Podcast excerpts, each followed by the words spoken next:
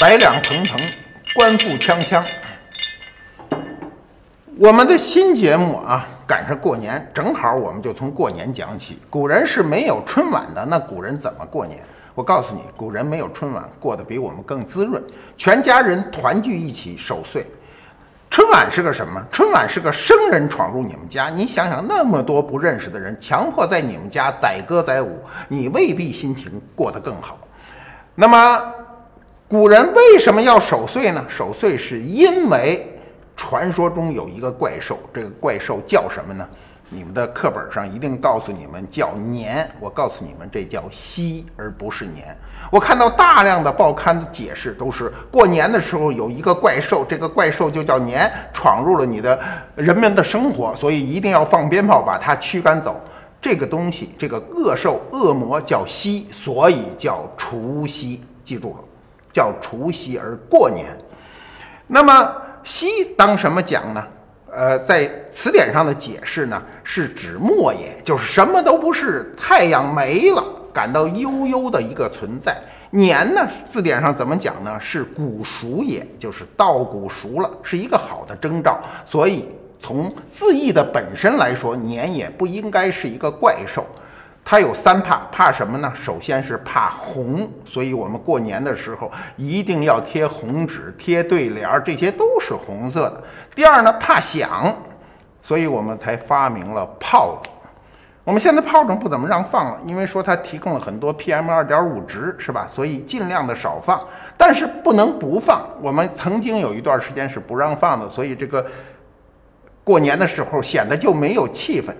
第三呢，这西怕火，所以过去的人一到过年的时候就要架起篝火，全家人守在一起，在没有现代化传媒的那个年月里，全家人都围坐在一起，都做什么呢？守岁，一定要把这个这岁守住，因为它是一个时间相交的时候，一个旧年到一个新年，在那一刻是很神奇的就相交了，你就神奇的长了一岁。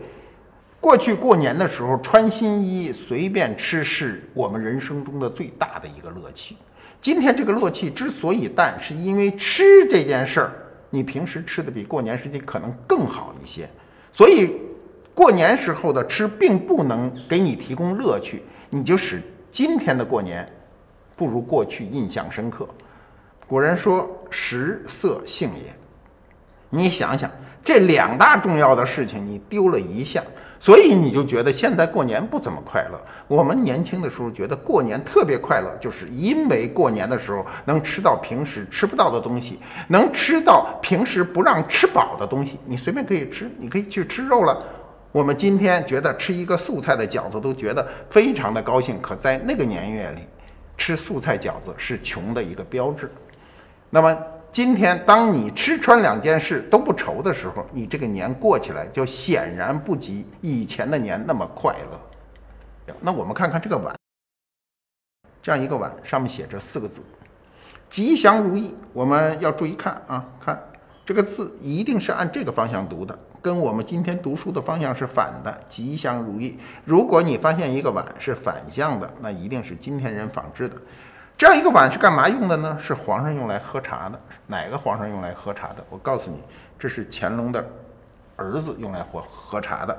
底下写着“大清嘉庆年制”。